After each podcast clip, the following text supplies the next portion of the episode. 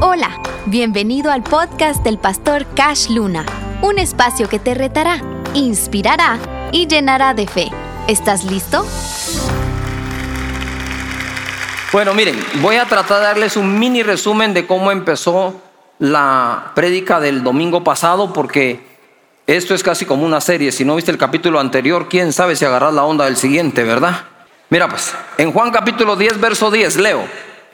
El ladrón no vino sino para hurtar, matar y destruir.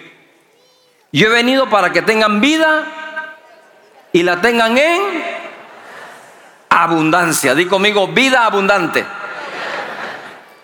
Vimos en el contexto, y te voy a pedir que lo revises desde el versículo 1 del capítulo 10 hasta el capítulo 10, verso 10, el contexto del ladrón.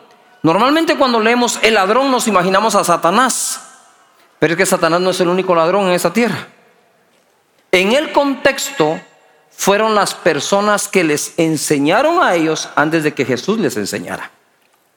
Porque dice la Biblia, Jesús, los que vinieron antes de mí son ladrones. Y el ladrón no viene sino para matar, hurtar y destruir. Yo he venido para que tengan vida y la tengan en abundancia. Hay un montón de cosas que practicamos que van en contra de la vida abundante. Y les expliqué un poquito. En la escritura que dice, da, dice, os dará medida buena, apretada, remecida, rebosando, darán en vuestro regazo, porque con la misma medida que midas te van a volver a medir y una cuarta más.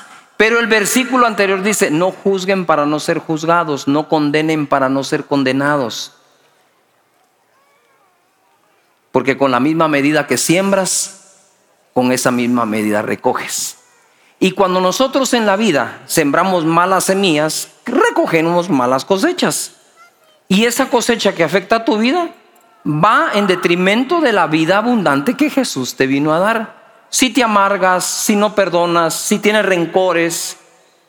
No me puedes decir que tienes una vida abundante teniendo eso adentro.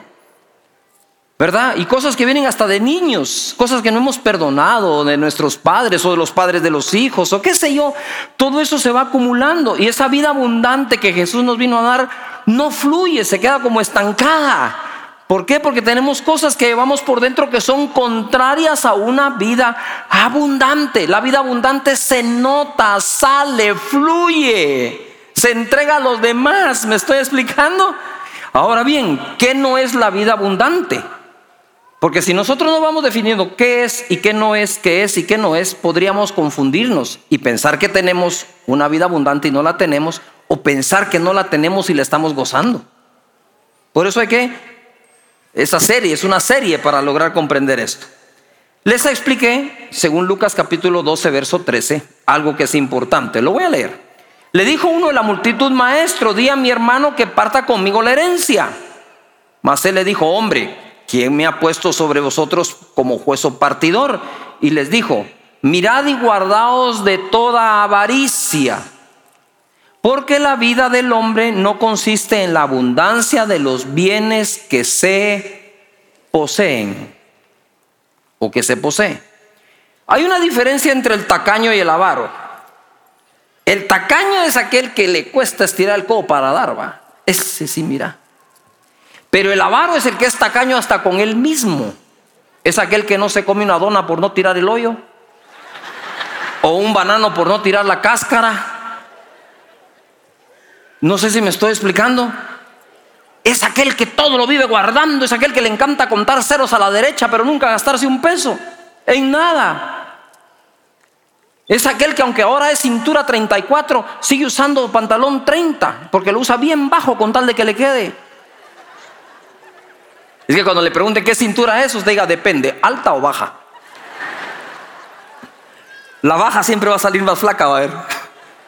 Lo que quiero decir es, es ese tipo de persona, ¿verdad? Que es, bueno, avaricia, lo definí, se los vuelvo a definir para introducirme, porque hay que meterse en el tema, dice, de latín avaritia.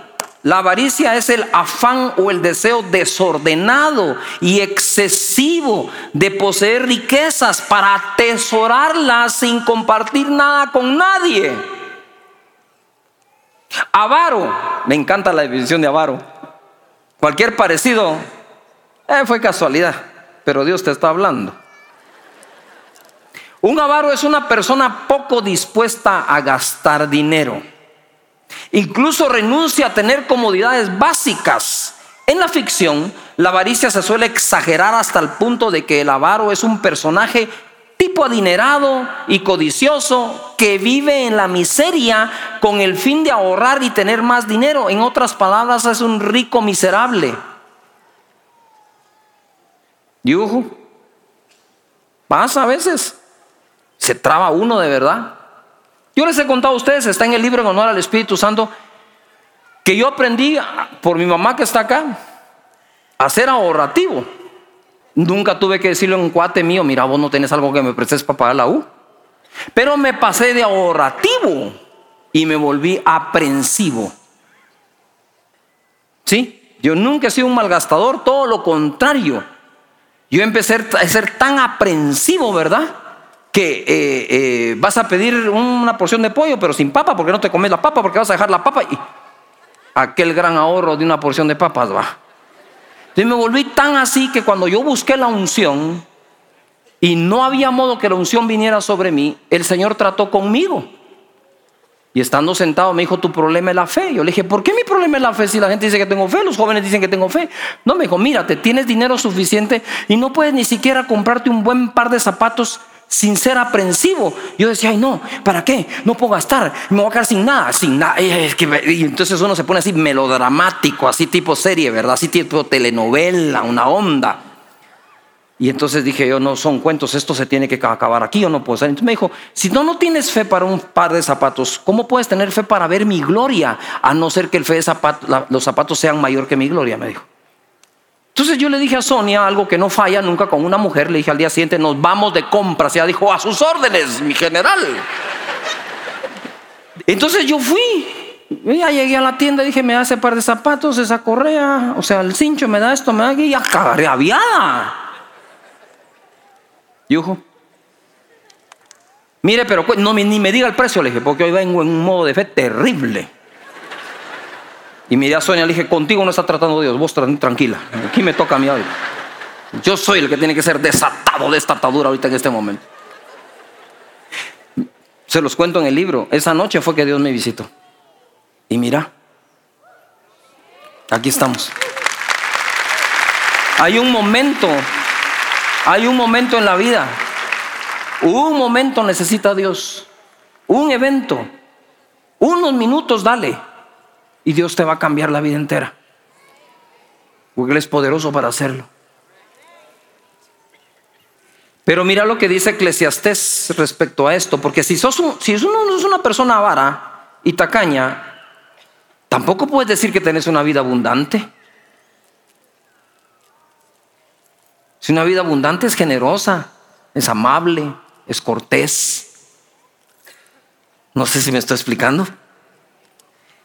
En Eclesiastés capítulo 5, verso 18 leo, he aquí pues el bien que yo he visto, digan todo el mundo fuerte, el bien que yo he visto, que lo bueno es comer y beber, todo con medida, nada con exceso.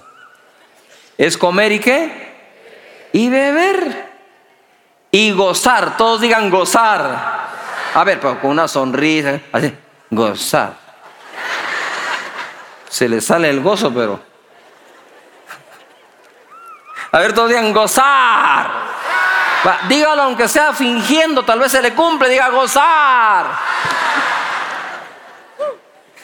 Y gozar uno de el bien de todo su trabajo con que se fatiga debajo del sol todos los días de su vida que Dios le ha dado, porque esta es su parte. 19. Asimismo, a todo hombre a quien Dios, a ver, lean, a quien Dios qué? ¿Qué da Dios?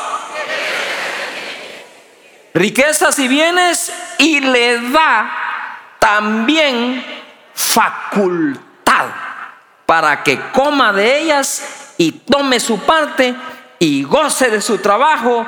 Esto es regalo de Dios.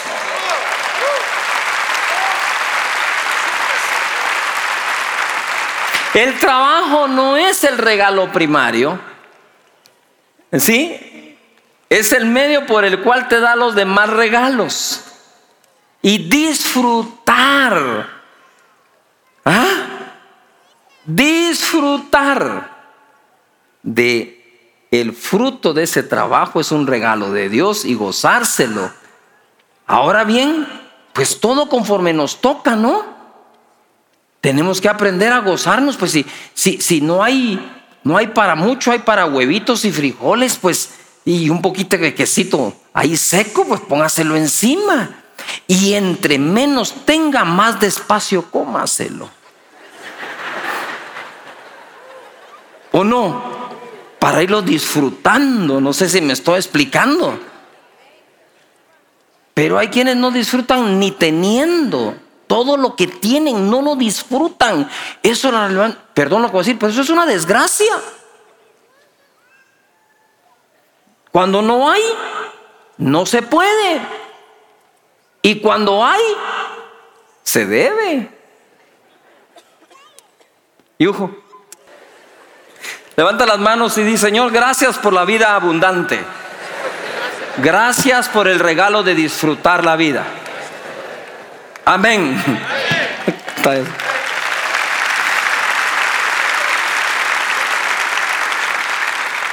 Ahora, esa vida abundante hay que, hay que aprender a vivirla porque a veces creemos lo, que la abundancia de bienes significa abundancia de vida. No es cierto.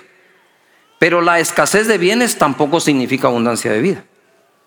No tiene que ver una cosa con la otra. Uno primero tiene una vida abundante para poder una vez disfrutar la abundancia que Dios te dé. ¿Verdad? Y saberla pasar en medio de la escasez. Dice la palabra de Dios en Filipenses 4:10. En gran manera me gocé en el Señor de que ya al fin habéis revivido vuestro cuidado de mí, de lo cual también estabais solícitos, pero os faltaba la oportunidad. Yo puedo decir como el apóstol Pablo, yo también me gozo de que muchos ya han revivido su deseo y actitud de servir. Porque algunos después de la pandemia se quedaron como que, no, pero bendito Dios por esta iglesia, que es una iglesia donde se sirve. Amén. Verso 11. Ojo lo que dice Pablo y lo aclara, porque si no la gente piensa otra cosa. No lo digo porque tenga escasez. Es decir, tenía escasez en ese momento, pero no estaba diciendo lo que va a decir por tener escasez. Dice, no lo digo porque tenga escasez, pues he aprendido, digan todos, aprender. Más fuerte, aprender. Dice, he aprendido a contentarme cualquiera que sea mi situación. Fuerte todos, aprender a estar contento. O sea que estar contento no es algo que tiene que nacer, es algo que se debe aprender. ¿Yuhu?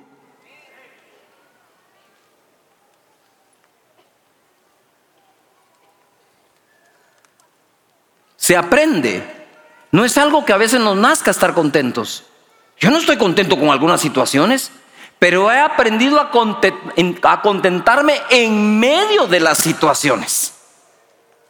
Y dice Pablo, yo he aprendido, he aprendido, o sea, no lo sabía, ponga atención a esto, he aprendido, quiere decir que hubo un momento en que no sabía cómo hacerlo, pero lo logró aprender, he aprendido a contentarme cualquiera que sea mi situación. 12, sé vivir. Ah, Dios mío, levanta las manos y conmigo, yo quiero aprender a vivir. Amén. No puedo tener solo una vida, morir y no haber aprendido a vivir. No podés llegar a los 60, 70, 80 años y no haber aprendido a vivir. Yujo. Hay que aprender a vivir. He aprendido a vivir, dice. Sé vivir humildemente y sé tener abundancia. Las dos. Hay que saber tener las dos.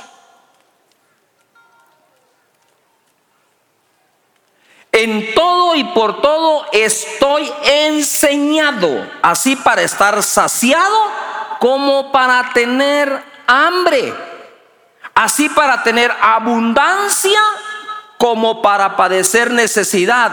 Y la vida abundante está en el 13. Repítanla. Todo lo puedo en Cristo que me fortalece. Eso es una vida abundante. Sea que pase por escasez o sea que tenga abundancia. Y ojo acá. Las pruebas que se sienten no son las peligrosas porque te ponen en alerta para pasarla. La prueba de la escasez. Esa se siente y se siente feo. Aunque aprendas a contentarte, pero no se siente bonito. Es una carga fea. La prueba de la quiebra no es bonita, es fea, se siente horrible, pero esa prueba se siente tanto que te pone en alerta y decís, yo creo que estoy siendo probado, pastor. Estoy pasando por una prueba en mi casa, pastor. Estoy pasando por una prueba en mi familia, pastor. Estoy pasando una prueba de salud, pastor. Esas pruebas son las menos peligrosas. Las peligrosas son las asintomáticas. La prueba de la abundancia es mucho más severa, pero no se siente igual que la de la escasez. Porque con la escasez no tenés ni con qué pecar. Te querés echar los tragos y no hay para comprarlo. Te querés fumar un porro y no hay dónde conseguirlo. Pero en la abundancia, ah, no, permitime. En la abundancia es otra cosa. Y esa prueba a veces no se siente. Igual la presión alta que tiene síntomas no es tan peligrosa como la asintomática. La asintomática te mata en un día y ni supiste que tenías presión alta. Entonces Pablo dice, sé vivir en escasez y sé vivir en abundancia. Estoy enseñado para estar saciado y para tener hambre. La clave es que todo lo puedo en Cristo que me fortalece, porque Él nos vino a dar una vida y una vida en abundancia. Amén.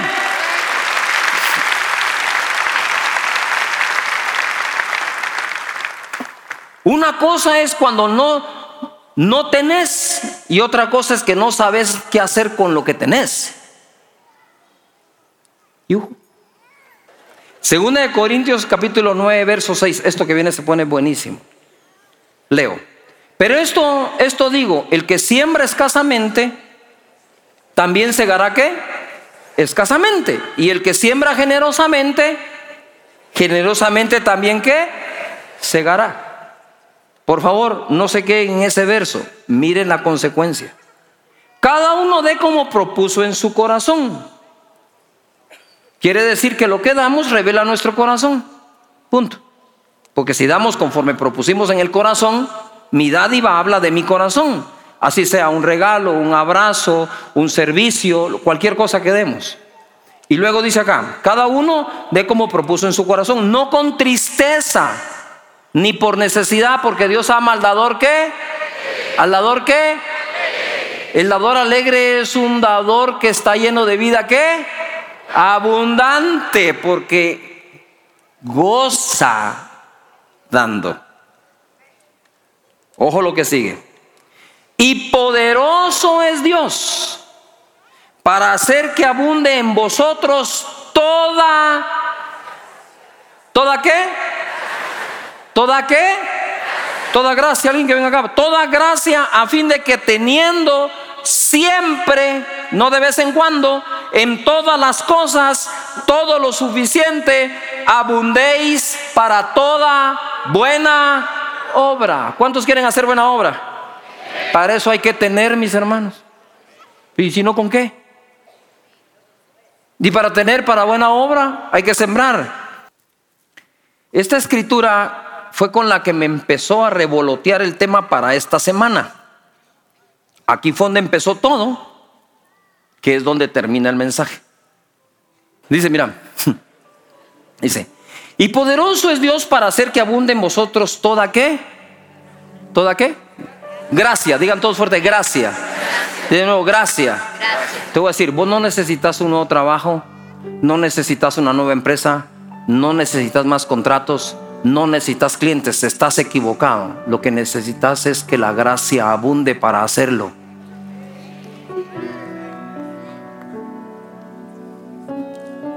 Es lo mismo, no necesitas, un, no necesitas trabajo, claro que necesitas trabajo. Lo que necesitas, es provisión. Y Dios siempre provee. Ahora, cuando abunda la gracia, es cuando alguien dice, désenlo a fulano. Pero es que está más caro, sí, pero él lo va a hacer mejor. Ni saben si lo vas a hacer mejor. Pero es que Dios te otorgó la gracia para hacerlo. Y tenemos que abundar en gracia. Una vida, mira pues, ¿cómo puedo tener una vida abundante sin tener abundancia de gracia? Sería imposible. Ahora, lo que, a donde voy ahora es lo que Dios me empezó a hablar esta semana para hablar hoy. Lo que les hablé anteriormente fue consecuencia de ir a leer y a buscar lo que Dios me habló que les dijera. Este verso que viene a continuación es el verso que parte mi corazón, que lo detona, que, que levanta adoración y bendición para el Señor. ¿Cuántos quieren que abunde la gracia en ustedes? Eso es lo que queremos, que la gracia de Dios de Dios, no lo carismático humano, la gracia de Dios abunde en tu vida. Porque sin esa gracia no hay vida abundante. ¿Cómo? Puede. Pero escucha. Primera de Corintios, perdón, Romanos 5, verso 19 dice así. Porque así como por la desobediencia de un hombre, de un hombre Adán, los muchos fueron constituidos, nada de que si quiere o no, fueron constituidos pecadores. Así también por la desobediencia de uno, los muchos serán constituidos justos. Ahora, ojo pues, el mismo capítulo dice que desde Adán hasta Moisés no existía la ley. No existía la ley. Abraham no conoció la ley. Isaac no la conoció. Jacob no la conoció. Noé no la conoció. No había ley. Pero sí había pecado. ¿Estamos de acuerdo? Y todos habían sido constituidos ¿qué? Pecadores. Quiero que la agarren porque es profundo pero glorioso. Sigo.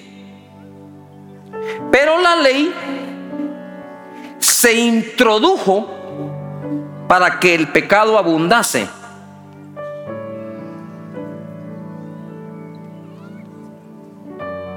Si tú pones reglas en tu casa, 40 reglas, entre más reglas pongas, más pecadores van a haber en tu casa.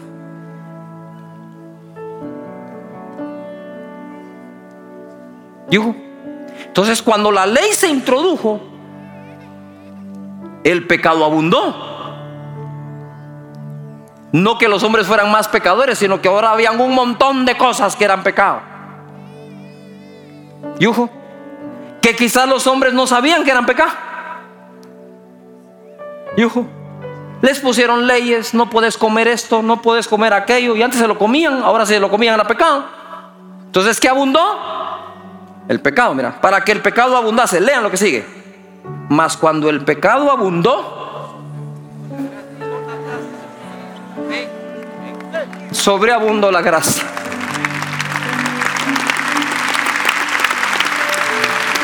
Ahora, ¿cómo puedo tener una vida sobreabundante sin que la gracia sobreabunde? No podría.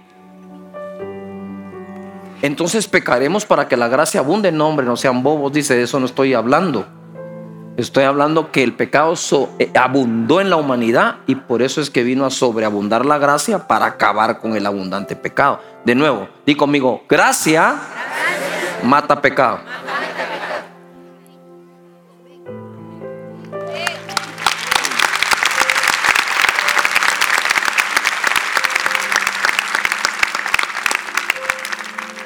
O te quedas con la culpa de lo que fuiste e hiciste un día.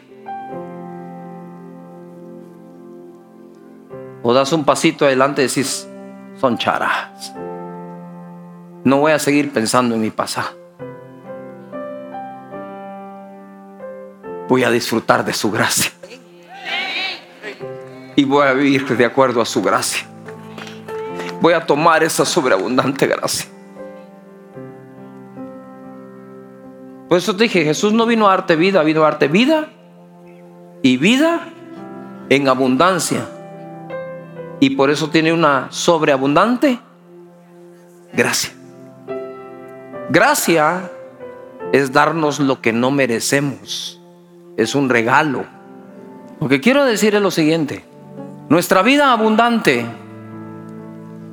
solo puede ser abundante si sobreabunda la gracia en nosotros. No hay otra forma. No hay otra manera de gozar de esa vida.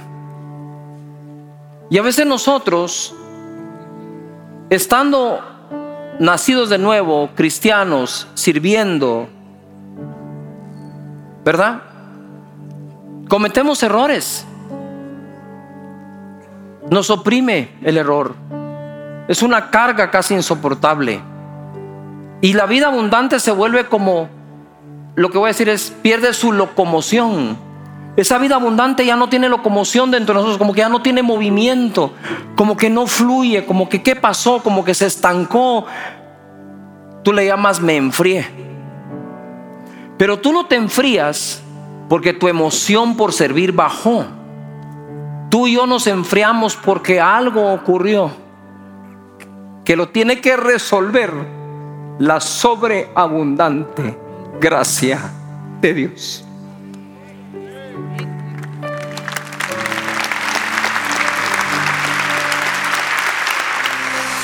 Gracias por escuchar el podcast del pastor Cash Luna. La palabra de Dios tiene el poder de transformar nuestra vida. Únete a nuestras redes sociales y recibe más mensajes que te ayudarán a crecer espiritualmente.